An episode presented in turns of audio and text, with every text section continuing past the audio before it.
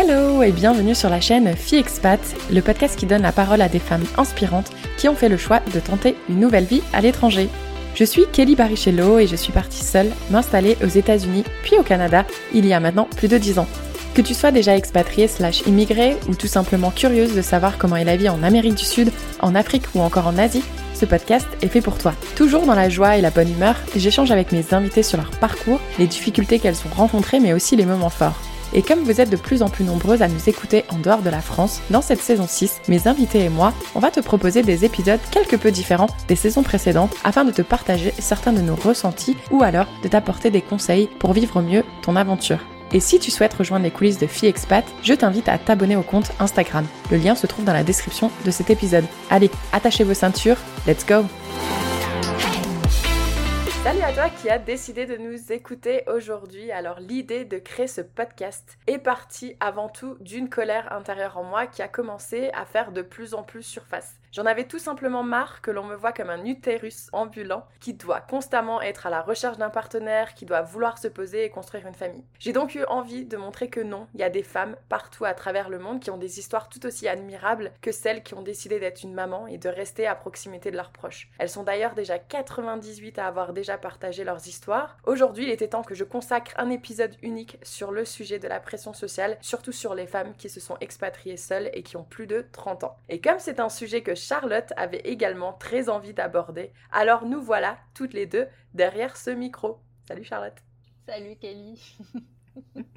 Alors Charlotte, c'était une de mes invitées, elle nous a parlé de son expérience d'expat... Oh punaise, il faut que je recommence. Bienvenue dans les coulisses. Il y aura du montage finalement. Ouais, je crois qu'il va y avoir un peu de montage. C'est clair. Alors, Charlotte, c'était une de mes invitées. Elle nous a parlé de son expérience d'expatriation en Syrie dans l'épisode 62. Et d'ailleurs, j'ai même eu le plaisir de recevoir sa maman derrière le micro dans l'épisode 87. Notre objectif aujourd'hui, c'est essayer de comprendre cette pression mise sur les femmes, mais surtout promouvoir la compréhension et le respect des diverses voies que les femmes auront choisies afin de se sentir heureuses et épanouies. Est-ce que tu es d'accord avec cette petite intro, Charlotte? Pas du tout. merci, merci de, ton soutien aujourd'hui. Alors, euh, juste pour lancer euh, le sujet, j'ai lu, donc tu sais, j'ai fait mes petites recherches hein, quand même avant de préparer, euh, enfin pour préparer cet épisode. Et une des raisons que, en tout cas, le monde d'Internet essaie d'expliquer cette pression, c'est que la culture française a implémenté profondément des croyances que pour réussir dans la vie en tant que femme, il faut se marier et fonder une famille. Du coup, tu sais, dans les saisons, en général, je propose une petite série de questions vraies ou faux sur le pays. Et bah pour toi, j'ai décidé de faire différemment. Parce qu'on a, je t'ai déjà fait une série sur la Syrie. oh mon dieu. Et je me suis, je me suis dit, attention, ça, elle va être un petit peu compliquée. C'est que je vais plutôt mettre en avant, enfin, on va essayer de mettre en avant trois femmes qui ont fait le choix de ne pas avoir d'enfants et qui pourtant, je pense qu'aux yeux des Français et des Françaises, elles ont réussi dans la vie. Donc je vais essayer de te faire deviner qui elles sont. T'es prête? Oh punaise. Vas-y. Je vais te donner des indices. Hein, ouais, je sens que je vais me taper la honte. Je suis nulle, je suis nulle en nom là. Surtout, j'ai pas révisé. Il fallait me dire de réviser. T'inquiète pas. Je te donne des indices. Premier indice. Si je te dis Coco. Coco Chanel. Eh ben bravo, tu eh vois. Ben, eh ben, vraiment, c'était très dur. Hein. Là, on a presque joué à pyramide là. Coco, Coco Chanel. je t'avais dit que ça allait être facile. Alors, Gabrielle Bonheur, Coco Chanel, c'était une créatrice de mode pionnière et fondatrice de la marque. Je pense que j'ai même pas besoin d'expliquer qui elle est. Mais bref, elle a quand même révolutionné la mode féminine en introduisant des vêtements confortables et fonctionnels et en popularisant la petite robe noire. Je savais pas que c'était elle qui avait mm. popularisé ça, mais donc bien qu'elle a eu des relations et une relation amoureuse avec plusieurs hommes, dont des artistes et des aristocrates, Coco Chanel n'a jamais eu d'enfant. Mm. Tu savais? Oui, je me rappelle parce que j'ai vu le très bon film euh, où euh, joue euh, Audrey Tautou, justement, qui raconte le biopic, en fait, qui raconte sa vie, effectivement. C'était ah, fou, surtout à l'époque, encore plus à l'époque de Coco Chanel. C'était assez mhm. dingue pour une femme de ne pas avoir d'enfant. Mhm. Oui, puisqu'elle est née en 1883 et elle est décédée en 1971. Donc, ouais, mm. effectivement. Maintenant, deuxième femme. Si je te dis Simone est féministe, Simone de Beauvoir. Mais bah tu vois Charlotte, tu t'es mis la pression, mais je savais que tu étais capable. Eh ouais, écoute, trop, facile. Pas confiance en moi. Alors, je ne sais pas si toutes celles et ceux qui nous écoutent la connaissent, mais c'est une écrivaine, philosophe et théoricienne féministe française de renom. Elle est très connue. D'ailleurs, je crois qu'il y a un film là qui est sorti il n'y a pas très longtemps sur son histoire. Et, euh, et, donc voilà, De Beauvoir avait un partenariat, un partenaire à long terme avec un collègue philosophe qui n'est autre que Jean-Paul Sartre. Mm. Et elle n'a jamais eu d'enfant. Mm. Voilà. Tout à fait. Dernière femme, si je te dis, attention, la vie en rose. Edith Piaf. Non. Ah, c'est vrai que ça aurait pu être ça. Oh Bah surtout, ah, quoique, est-ce qu'elle a eu des enfants? Je ne sais même pas. Alors, si je te donne un deuxième indice, Inception, ou film. Ah, euh, bah non, bah non, je vois pas. Marion Cotillard. Bah Marion Cotillard, elle a un fils, elle a Marcel. Ah, bon, bah il va falloir que je supprime. Moi, j'ai lu que non. Si, si, Marion Cotillard, ils ont des enfants avec euh, Guillaume Canet, dont Marcel. Et justement, Marcel, c'était l'amoureux d'Edith Piaf qui est mort dans l'accident d'avion. Eh ben, dis donc, tu sais beaucoup de choses. Euh, ah, eh ben, écoute, Internet m'a menti. j'ai lu, j'ai écrit Cotillard a choisi de ne pas avoir d'enfant, se consacrant sur sa carrière d'actrice et d'autres activités professionnelles. Non, non, vérifie, mais je te jure, je suis sûre qu'elle a un enfant avec euh, Canet. Et, et, ouais, et même la dernière fois, j'ai vu une interview où euh, son fils, il se moquait d'elle par rapport à une scène dans un film, etc. Bon, bah, tu vois que moi, il a vie des acteurs et des actrices, je suis nulle de chez nulle. Donc, j'ai raté cette série de trois. Bon, il y en aura quand même eu deux sur trois. Parce que j'ai pas préparé une quatrième au cas où. Donc, on laissera ça. Il y en a plein. oh oui, je suis sûre qu'il y en a plein, mais j'en avais préparé que trois. ouais, bon, c'est pas grave. Donc voilà, maintenant je te laisse si tu veux. Si, si j'ai toute une liste de choses que je vais aborder avec toi, mais je sais pas si toi tu voudrais euh, peut-être lancer le sujet sur euh, quelque chose en particulier. Pas lancer le sujet sur quelque chose en particulier, je sais pas, peut-être expliquer pourquoi moi j'ai eu envie de, de, parler de ça et quel a été euh, peut-être le, le, point de départ de, de cette idée. Euh, en tant que effectivement euh, femme euh, expatriée à l'étranger. Moi personnellement, j'ai 35 ans. je n'ai pas d'enfant, je, je ne suis pas mariée. En tout cas, voilà, j'ai personne dans ma vie à temps plein, etc., etc. Et c'est une manière de dire les choses. Et en fait, effectivement, depuis longtemps, mais particulièrement depuis, je ne sais pas, passer la trentaine peut-être, je pense qu'il y a vraiment quelque chose qui se passe après 30 ans. Euh, les questions euh, sur euh, ton mode de vie, sur tes décisions d'avoir ou de ne pas avoir d'enfants, de vivre à l'étranger, etc., se font de plus en plus pressantes et surtout de la part, je trouve, de personnes qui te connaissent même pas particulièrement. À la limite, avoir des conversations profondes avec tes proches sur ce que tu penses de la maternité, ce que tu penses de la vie en couple. Je trouve, ça toujours très intéressant. Mais je suis toujours assez choquée euh, des réactions et des questions que se permettent de poser euh, des personnes qui te connaissent pas forcément et qui se permettent euh, de s'immiscer finalement dans ta vie intime en te posant des questions qui peuvent en plus être très problématiques. Enfin, la question d'avoir ou pas des enfants, c'est quand même une question extrêmement intime et extrêmement qui peut être extrêmement difficile pour certaines femmes, euh, on ne sait jamais euh, ce que cette personne, une femme ou un homme, est en train de traverser dans sa volonté mhm. ou pas d'avoir des enfants, etc. Et moi, ça m'a toujours beaucoup choqué euh, le fait de se permettre de poser ce type de questions-là. Et bien évidemment, si je compare avec mes collègues ou amis qui ont la trentaine aussi comme moi, voire plus, euh, et qui vivent euh, le même type de vie que moi à l'étranger, à beaucoup voyager, à, vivre ailleurs, euh, j'ai pas l'impression que eux reçoivent le même type de réactions, de questions euh, ou de commentaires, et surtout qu'on ne se permet pas de donner, d'émettre une opinion sur les mhm. décisions d'un homme par rapport à celles d'une femme. Nous, il faut toujours qu'on se justifie sur le mais pourquoi? Pourquoi tu vis comme ça et pourquoi tu as décidé, euh, peut-être pour certaines personnes, de ne pas avoir d'enfants. Il faut toujours se, justifier. Et euh, ça, je trouve ça assez euh, étonnant quand même. Et il y a deux ans maintenant, j'ai lu le livre de Lucie Azema qui s'appelle Les mmh. femmes aussi sont du voyage et qui donne beaucoup d'explications à, ce phénomène et beaucoup de pistes de réflexion aussi. Et je me suis dit que ce serait intéressant. Moi, ça m'a beaucoup, beaucoup fait réfléchir et fait avancer en fait sur, sur cette question, sur, sur toutes ces notions-là. Et euh, j'ai eu envie qu'on en discute dans le podcast et qu'on puisse euh, peut-être permettre à certaines personnes qui se posent des questions euh, aussi d'avoir des pistes de réflexion et d'être un petit peu rassurées quant à cette pression sociale. Mhm, carrément. Alors j'ai listé un peu par ordre chronologique au niveau de la politique en France, parce que comme elle le dit très bien dans le podcast Le cœur sur la table, ça revient souvent à une question politique. Et effectivement, quand j'ai préparé, je me suis dit, waouh, ok, Peut-être que ça justifie, entre guillemets, j'aime pas justifier le comportement mm. des gens, mais peut-être qu'il y a une petite explication. Mais effectivement, le livre que tu cites, euh, d'ailleurs, je mettrai euh, le nom dans la description de cet épisode. J'ai pas fini de lire, j'avais commencé à lire, tu te souviens, j'ai eu du mm. mal à l'obtenir à la librairie de, Montréal. Mais je l'ai eu et j'ai commencé à lire. Et effectivement, en fait, c'est que chaque chapitre, j'avais envie de le relire deux ou trois fois parce qu'elle dit tellement de choses Mm. dans un chapitre que tu as envie d'essayer d'assimiler tout ça. Je sais pas si toi tu as pris quelques notes de choses qu'elle cite, mais ça serait peut-être cool qu'on revienne mm. aussi là-dessus. Mm-hmm, mm-hmm. Et, euh, et, effectivement, euh, je sais pas si tu as, récemment vu, j'avais publié un épisode où je parle de mon solo road trip et moi je le dis clairement, maintenant 37 ans, je veux pas d'enfant. Toi d'ailleurs, je sais même pas si tu as fait le choix ou pas et ça me regarde pas, mais moi en tout cas, je le dis mm. ouvertement maintenant parce qu'en fait j'en ai marre qu'on me pose la question. Euh, et, j'ai une, auditrice que, qui m'avait jamais contactée auparavant et qui m'a écrit et qui m'a dit euh, Écoute, euh, je vois que tu as fait ce choix, etc.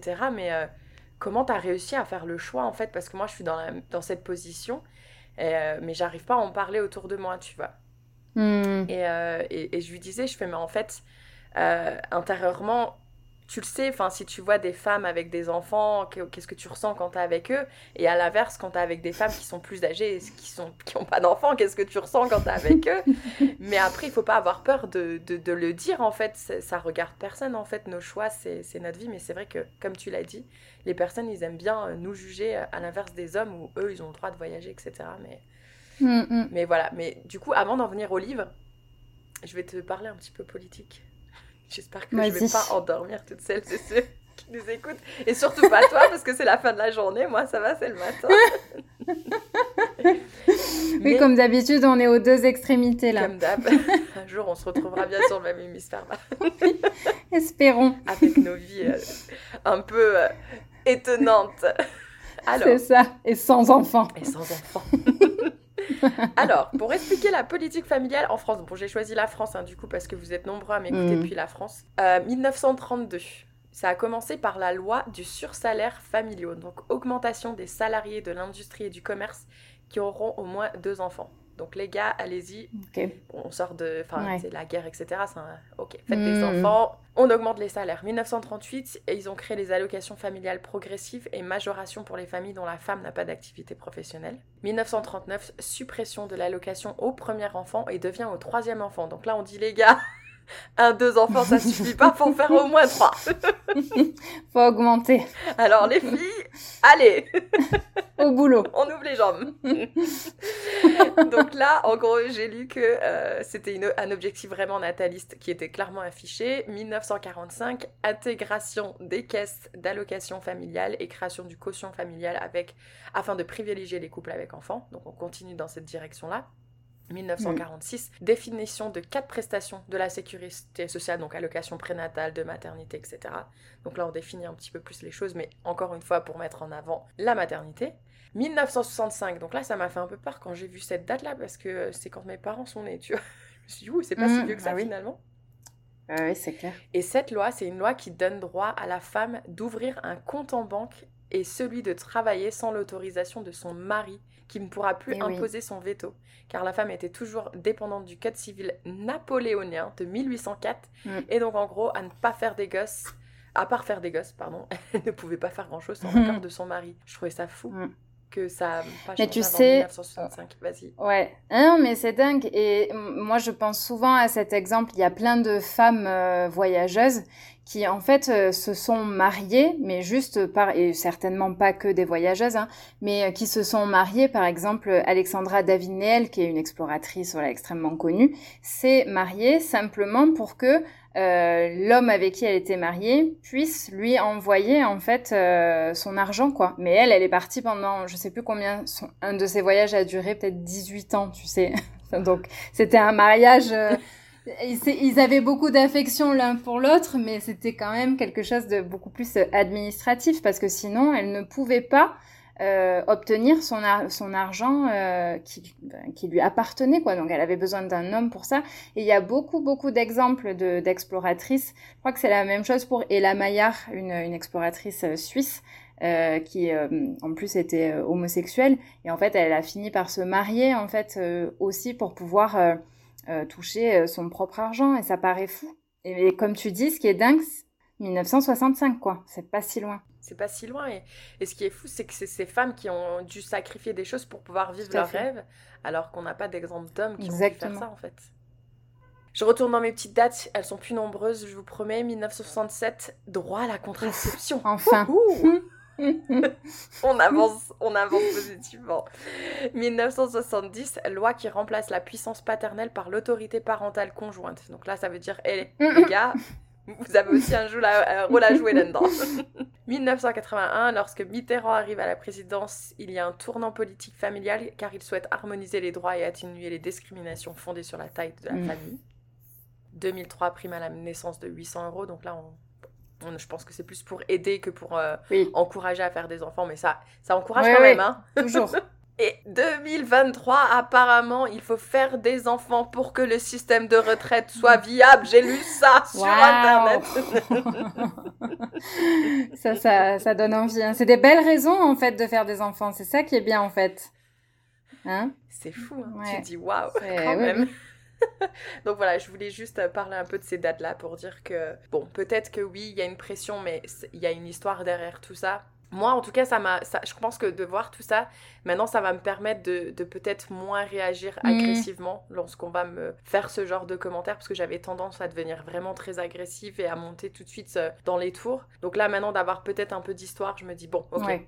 Oui, je, je vois d'où ça vient. Oui, oui, bien sûr. Voilà, donc je sais pas si toi tu as quelque chose à ajouter par rapport à tout Moi, je pense que les raisons euh, sont nombreuses et euh, de toute façon, même sans regarder euh, au niveau de la politique, enfin, la... avoir des enfants, c'est ce qui est montré depuis toujours comme, quelque... comme la chose la plus naturelle au monde pour les femmes, comme euh, ce pourquoi on a été créé, ce pourquoi c'est ça notre rôle euh, premier euh, et essentiel euh, et c'est inscrit dans de nombreux textes. Donc, tu as plein de domaines dans lesquels euh, notre représentation, elle est mise en avant par rapport à la maternité de toute façon. Quoi. On est une femme, donc on sera complète entre guillemets que quand on sera une mère et je pense que c'est de là que ça vient mais encore une fois, je vais redire un truc que j'ai déjà dit dans mon dans le dans le premier podcast, c'est que moi je pense qu'il y a beaucoup dans la réaction des gens, encore une fois, leurs propres angoisses qui ressortent. C'est-à-dire que tu as plein de gens, euh, j'avais dit ça pour le voyage, tu vois, de gens qui te renvoient leurs insécurités euh, au visage parce que eux ont peur de voyager, eux ont peur de l'inconnu, etc. Et je pense que c'est exactement la même chose pour le choix de vie d'un célibat et de ne pas avoir d'enfants. C'est-à-dire que tu as beaucoup de gens qui ont peur d'être seuls, qui décident de rester dans des relations amoureuses euh, dans lesquelles euh, ils ne sont pas heureux et euh, voir quelqu'un en face qui a choisi un autre type de vie alors que eux ça les angoisse bah forcément, c'est la même chose. Ils vont te renvoyer leurs insécurités parce que pour eux, la solitude, euh, le célibat, le fait de ne pas avoir d'enfants, c'est des choses qui leur font très peur, qui leur font peut-être peut-être envie, mais qui leur font aussi vraiment peur. Et donc c'est pour ça que la discussion, elle est souvent biaisée de toute manière euh, avec beaucoup de gens c'est que tu, tu, tu n'es pas sur un pied d'égalité quand tu discutes, parce que la personne euh, fait ressortir, tu fais ressortir toutes ses peurs en fait chez elle, et donc elle n'est pas là pour euh, essayer de comprendre vraiment euh, ce que tu ressens. Mais pour essayer de te raisonner parce qu'elle a l'impression que tu fais un truc horrible parce qu'elle, ça lui fait peur, quoi. Ouais, non, mais t'as clairement raison parce que moi, on enfin, on m'avait même fait le commentaire, même en dehors de, de faire des enfants, c'était mais pourquoi t'es es mm. célibataire depuis plusieurs années? Enfin, c'est comment c'est possible? Ouais. Bah, non, en fait, moi, la question, c'est comment c'est possible que toi, t'as jamais vécu plusieurs années en étant clair. seule, en fait. Ouais, ouais, totalement. Mm. Ouais, c'est ça. Et puis, est-ce que c'est pas pire de se sentir seule en couple que quand on est vraiment seul, tu vois? Enfin, je, je vois tellement d'exemples de, couples, mais qui sont malheureux, qui s'entendent pas, euh, qui se retrouvent pas sur. Il y a plein de couples qui fonctionnent hein, et qui sont des bons couples et qui sont amoureux. Je dis pas. Et ça, c'est important aussi, c'est que je ne dis pas que la, la, la solution à tout ou le modèle de vie doit être mon mhm. modèle. C'est pas ça que je suis en train de dire, mais c'est que mon message, entre guillemets, c'est de respecter tous les différents euh, modèles en fait et que même si on n'a pas un modèle qui paraît traditionnel ou qui paraît euh, correspondre euh, aux normes, ça ne veut pas dire qu'on n'est pas heureux. Et d'ailleurs, avoir un modèle de vie ou un modèle de couple qui correspond aux traditions ou qui correspond à la norme ne te garantit pas non plus d'être heureux. Et ça, c'est important de le comprendre. Moi, je veux juste qu'on calme cette pression et encore une fois, j'aime bien discuter, tu vois, avec les personnes justement des choix de vie et, de, et des choix de d'avoir des enfants ou pas. J'aime bien euh, discuter avec, par exemple, avec d'autres femmes qui ont décidé euh, de pas avoir des enfants. Moi, je sais pas personnellement, je suis pas, je me suis pas décidée, j'ai pas dit oui c'est bon, là maintenant je sais, je n'en ai aucune mmh. idée. Mais pour l'instant, j'en ai pas envie. Peut-être qu'un jour euh, ça viendra. Mais je sais que mon évolution, ça a été que je voulais absolument des enfants quand j'étais ado, puis jeune adulte, etc. Dans un schéma très traditionnel comme celui de mes parents, euh, qui se sont rencontrés très jeunes, se sont mariés, m'ont eu, puis mon frère. Euh, et donc moi, pour moi, c'était ça le modèle euh, idéal. Et pour mes parents, c'est le, enfin, je, je trouve que ça leur correspond très bien et ils sont très heureux et c'est vraiment un très beau modèle.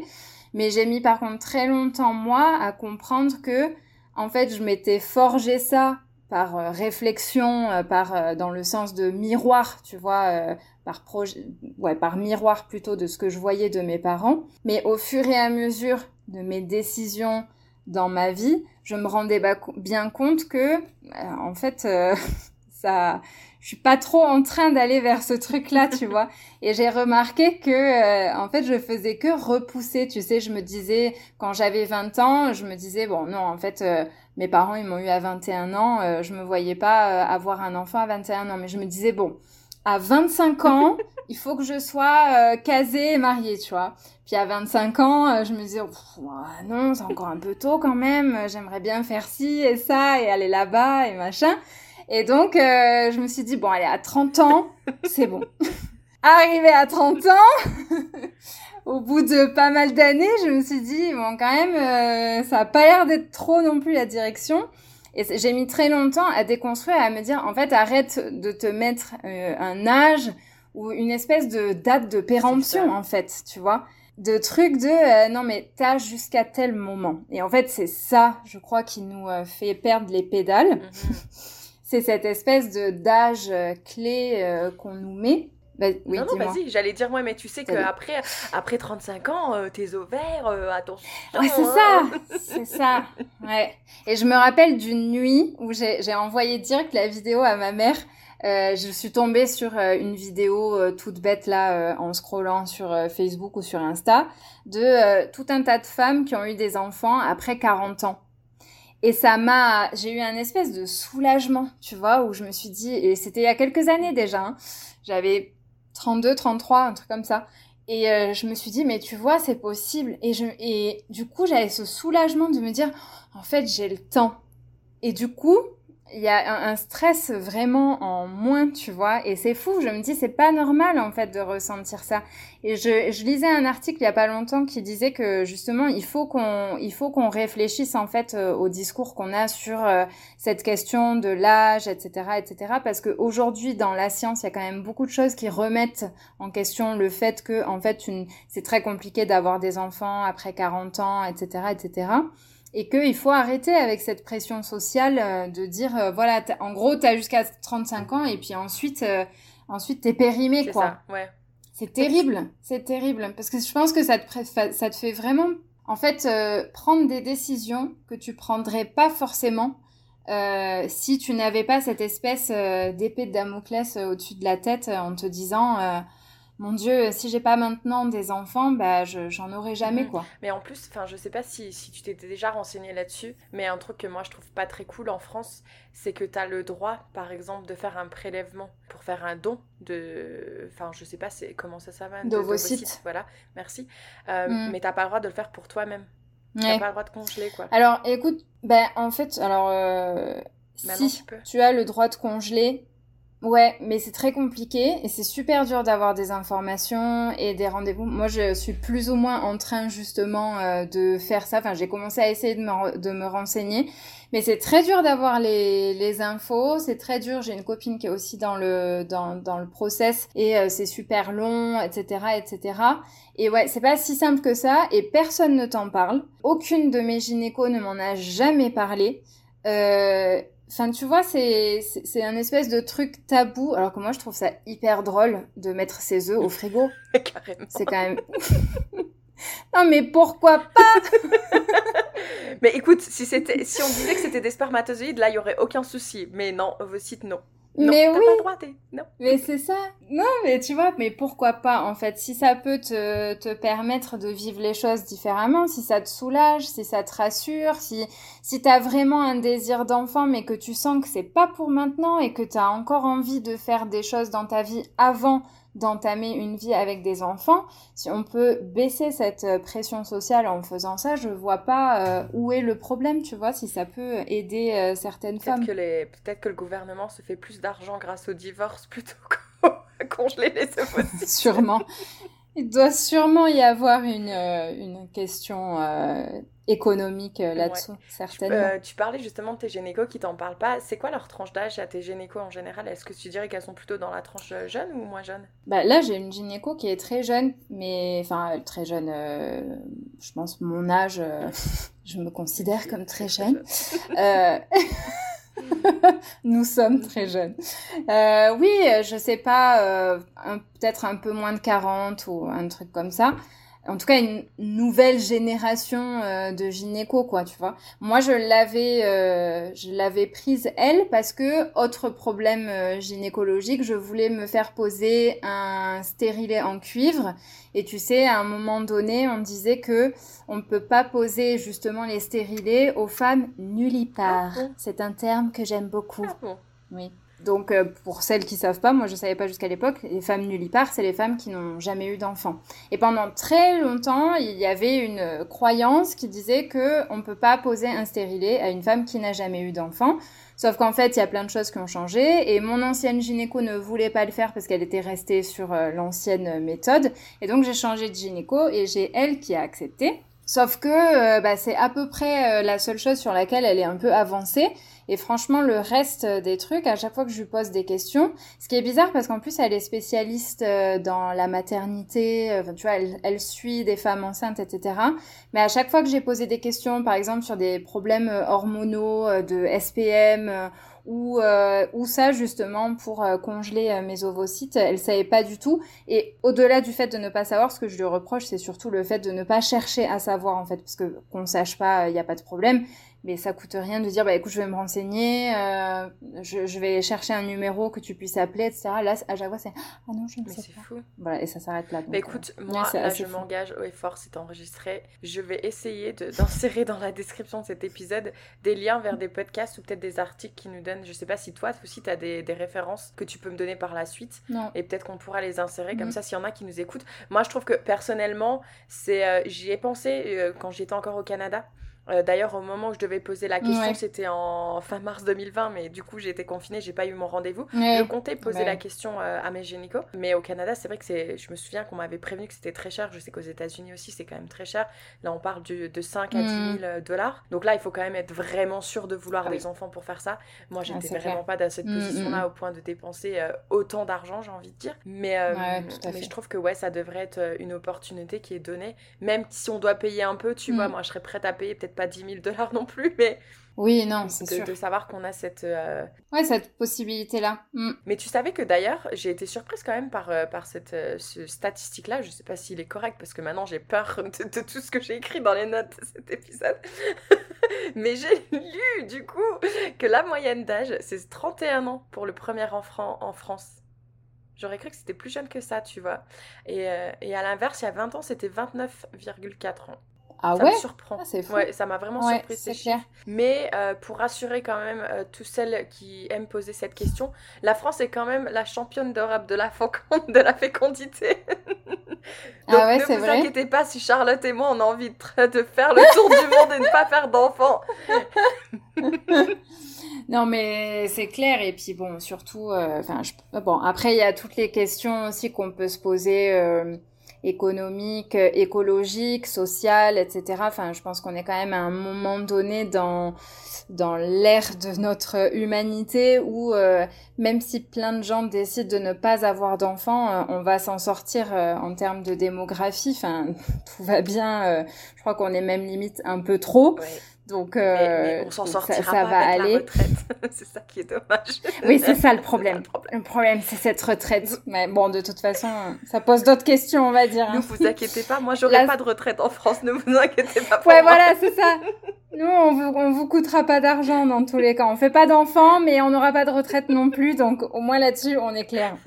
c'est notre petit avantage. Mais euh, c'est ça. tu sais que je lisais aussi que euh, si euh, si la France veut aussi mettre en avant le fait qu'ils veulent que les femmes aient des enfants jeunes, c'est parce que mm. euh, ça leur évitera d'impacter leur carrière professionnelle. En gros, plus t'es jeune, plus c'est fait, hein, plus c'est bâclé, plus ensuite tu peux te consacrer à ta vie professionnelle. Et ça aussi, c'est triste comme réalité parce que normalement, peu importe si tu fais un break dans ta carrière, ça ne devrait pas impacter ta carrière professionnelle en fait et ton évolution. Mais bien sûr. Mm. Ouais, tout à fait.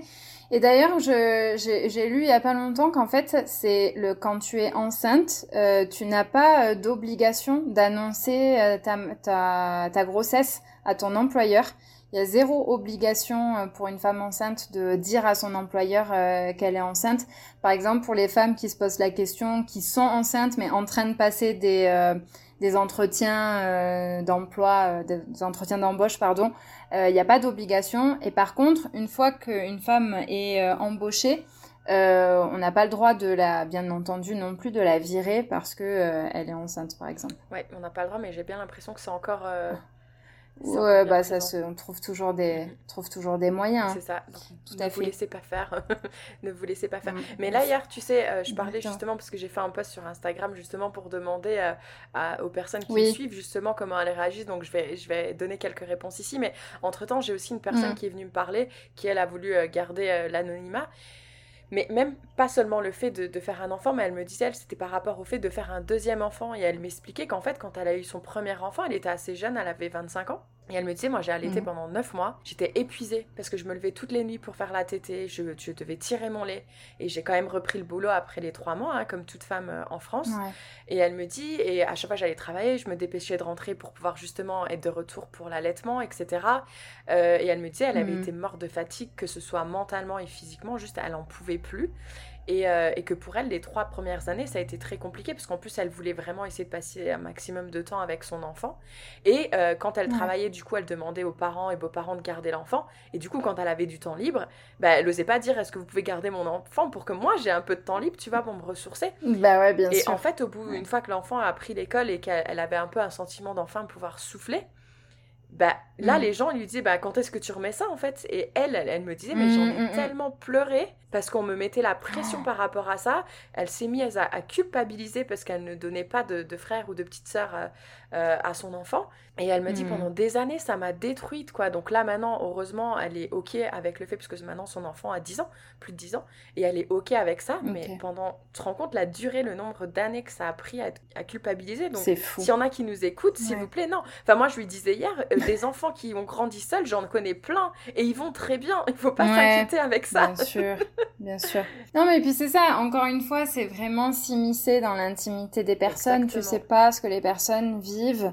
Et euh, c'est dur de poser ce type de questions, en fait. Tu t'immisces vraiment dans la vie des gens. Et encore une fois, il y a vraiment une différence entre t'es proche de quelqu'un tu es dans une conversation où tu sens que c'est le moment d'aborder des, sujets plus profonds et de, par exemple, tu es avec une amie et tu poses la question, mais de façon euh, pour ton amie, tu vois, pour, pour comprendre ce qu'elle ressent.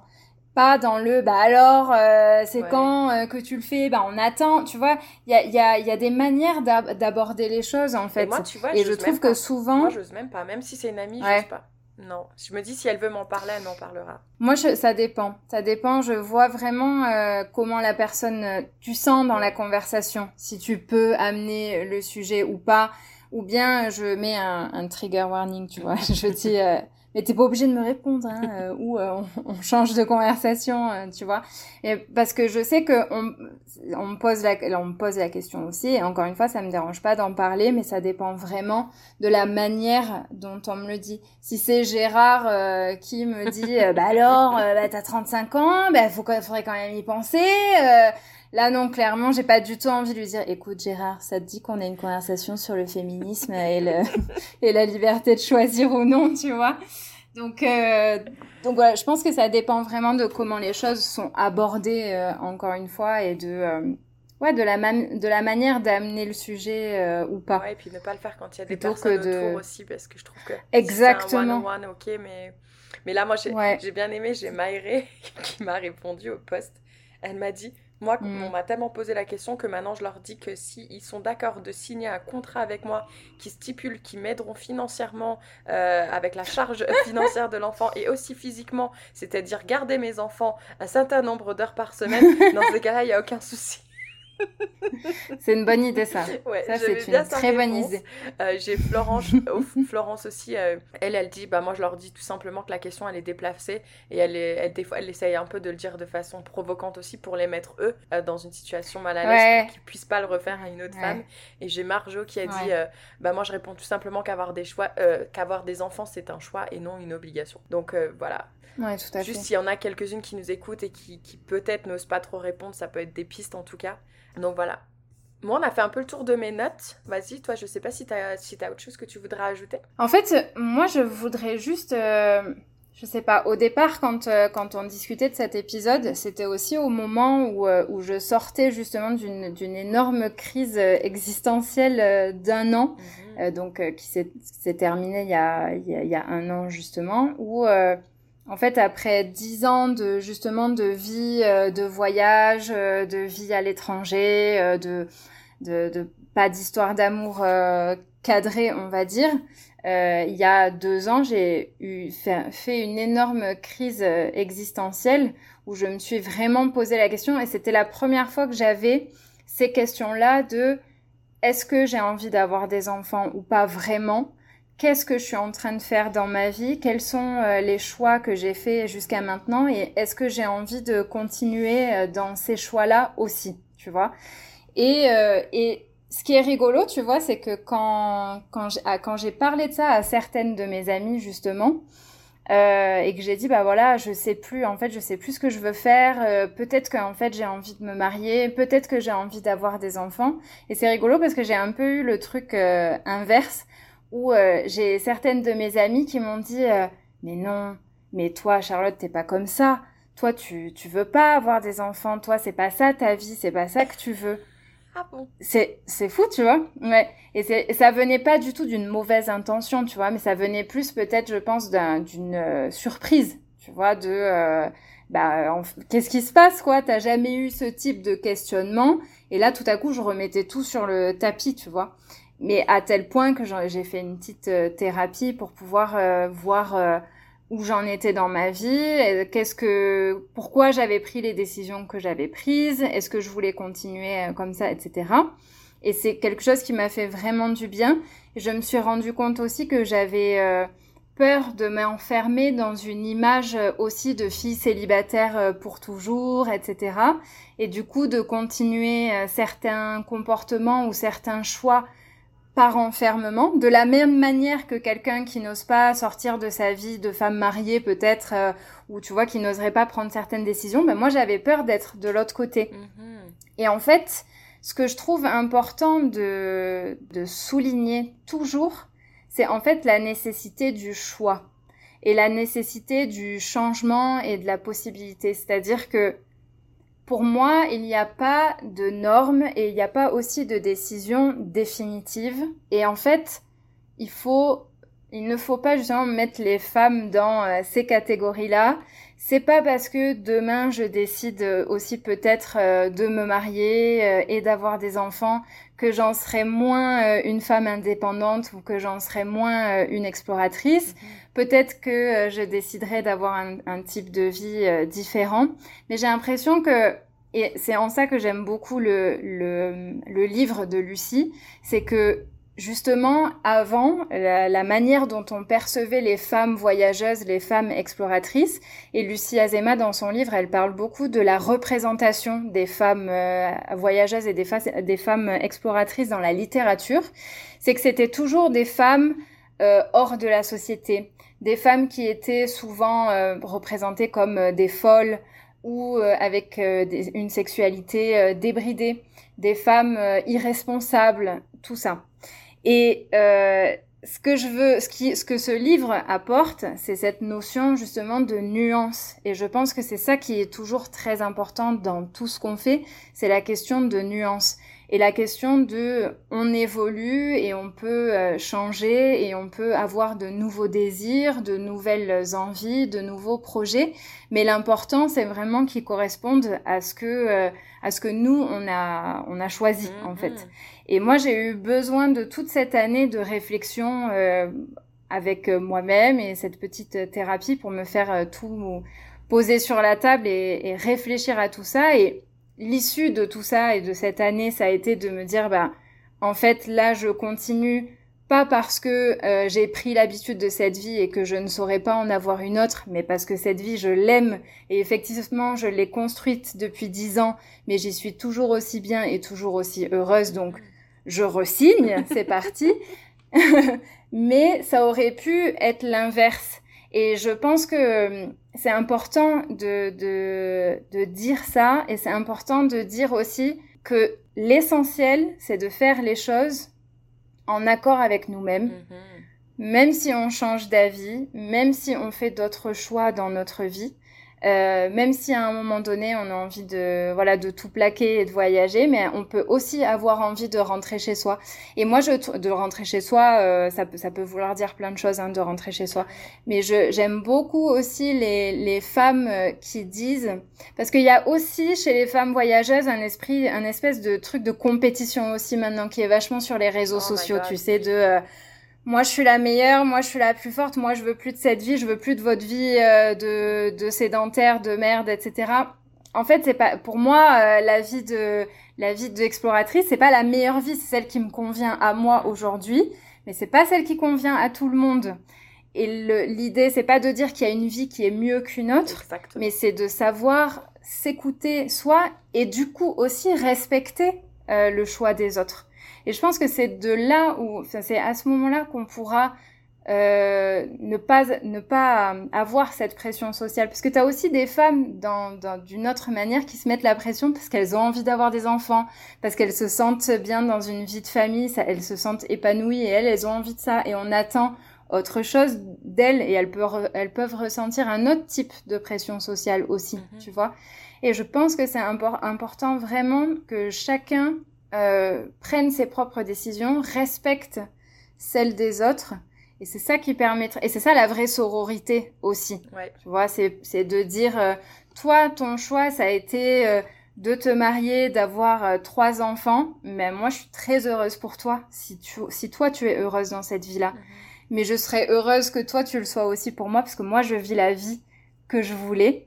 Euh, et que j'ai choisie et que j'ai euh, construite et j'en suis très heureuse. Oui, et puis aussi de se faire confiance parce que toi, du coup, tu vas pendant cette remise en question, bah, te dire, mais non, en fait, j'ai confiance en mes choix, j'ai j'ai confiance euh, aux décisions que j'ai prises et que je vais prendre. Hmm. Et, euh, et c'est ok de changer d'avis, c'est ok de rentrer comme tu l'as dit. Et, euh, et, oui, vraiment s'écouter, s'écouter. Mais c'est pas facile de s'écouter quand on a constamment, tu vois, hmm. des parasites justement de personnes qui sont. Et des fois, il faut apprendre à se protéger et peut-être aller dans des endroits où, peut-être vous fréquentez des personnes un peu moins souvent parce que si vous sentez que ce qui vous est dit peut un peu heurter ou vous faire remettre trop en question bah, peut-être s'éloigner un peu, prendre du recul, parce qu'il faut se protéger, quoi. Oui, tout à fait, mhm. tout à fait. Et de toute façon, c'est un vrai travail euh, d'apprendre à s'écouter, d'apprendre à se connaître, etc. Mhm. Et moi, l'une des grandes leçons, on va dire, que j'ai apprises euh, ces dernières années, c'est que euh, rien n'est jamais acquis. en fait, la vie, c'est une succession de phases différentes et à un moment donné, tu as envie de ça et c'est ça qui te fait du bien. Et puis, bah, dans deux ans, dans trois ans, ce sera autre chose. Tu auras envie, besoin de vivre différemment ou de vivre des choses euh, différentes, tu vois. Et je crois qu'en apprenant à s'écouter, justement, c'est ça qui va te permettre euh, de mieux vivre ces phases, ces phases de transition, parce que c'est celles qui sont les plus difficiles. Passer d'une phase à une autre, c'est là où c'est le plus euh, douloureux. Et effectivement, du coup, la, pression sociale joue un rôle énorme. Moi, je me suis vraiment posé la question de me dire, effectivement, quelle est la part de pression sociale qui joue là dans ma remise en question parce que j'ai vraiment eu quelques mois mhm. où euh, c'était euh, mon Dieu, mais euh, je crois que je veux un enfant là maintenant tout de suite quoi. enfin, très vite, tu vois. Ce qui ne m'était jamais arrivé quoi, mais vraiment jamais jamais arrivé. Donc il y, avait effectivement cette question de, de, de, pression sociale et je pense que c'est ça qui a fini par me grignoter petit à petit. Après, c'était nécessaire, il a fallu que ça explose et ça m'a permis euh, de, de, réfléchir à, à, plein de choses et de, du coup après de me libérer euh, de certaines pressions aussi. Euh, et ça m'aidera pour les prochaines crises puisqu'elles viendront aussi. Mhm.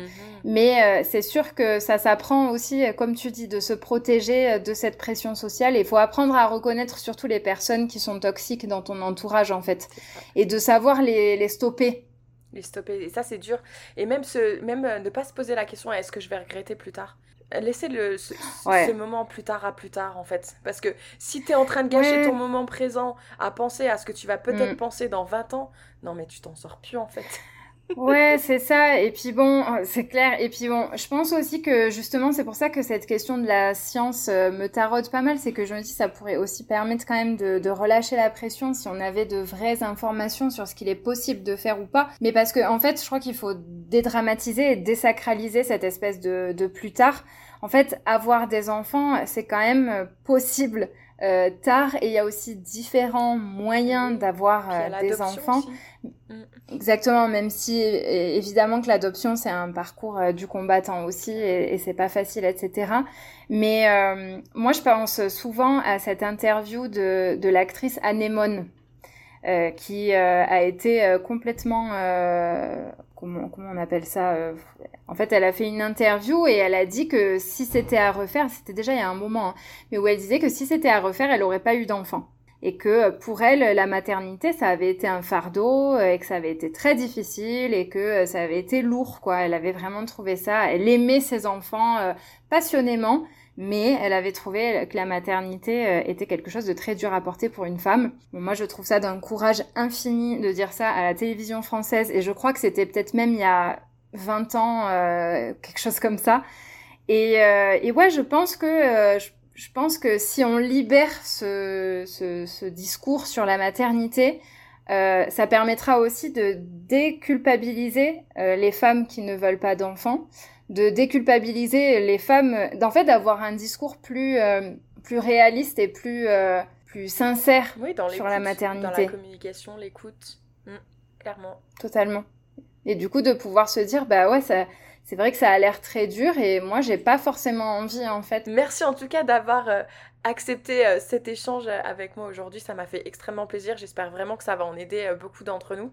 Et je vais essayer de mettre un maximum de ressources dans la description avec le peu de temps que j'ai parce que c'est la première fois que je suis aussi short en timing entre enregistrement et sortie. Mais j'avais vraiment, vraiment envie euh, qu'on puisse le faire avant le centième épisode. Donc merci Charlotte. Je te laisse conclure ce 99e épisode. Et apparemment, le hasard ne fait pas toujours bien les choses. Parce que bizarrement, j'ai perdu euh, littéralement les dix dernières minutes de cet enregistrement. Euh, je sais pas où ils sont. Euh, j'ai échangé avec Charlotte, on a essayé de les retrouver, pas moyen. Euh, donc malheureusement, c'est dommage parce que notre conclusion, donc déjà elle avait une très belle conclusion, mais on est parti aussi dans un fou entre l'œuf et la poule, enfin bref. je pourrais malheureusement pas le partager avec vous. En tout cas, merci de nous avoir écoutés jusqu'au bout. Et encore une fois, j'espère que le message qu'on a voulu faire passer est passé Et si toi qui nous écoutes, euh, tu te sens, ou tu sens en tout cas que ton envie du moment euh, ne correspond pas, ou du moins euh, n'est pas très proche de ce que l'image de la société a envie de véhiculer, c'est ok, viens échanger avec nous, on sera ravis d'écouter quelles sont tes, envies du moment, tes ambitions, etc. Et, et c'est ok. Voilà, arrêtons cette pression sociétale. Voilà, c'était notre message. Encore merci à Charlotte, merci à vous. Sans vous, Fiexpat ne serait pas où j'en suis aujourd'hui. Donc euh, un grand merci et je vous retrouve très très vite pour ce centième épisode qui est un épisode de folie. Je pense que vous n'êtes pas prêts. À bientôt. Merci beaucoup de nous avoir écoutés jusqu'au bout. Si cet épisode t'a plu et si Expat te plaît, surtout n'oublie pas de nous laisser 5 étoiles sur Spotify ou Apple Podcast puisque ça aide à faire augmenter la visibilité du podcast et c'est gratuit. Merci par avance et je te retrouve très vite pour un nouvel épisode de Fille Expat. Ciao ciao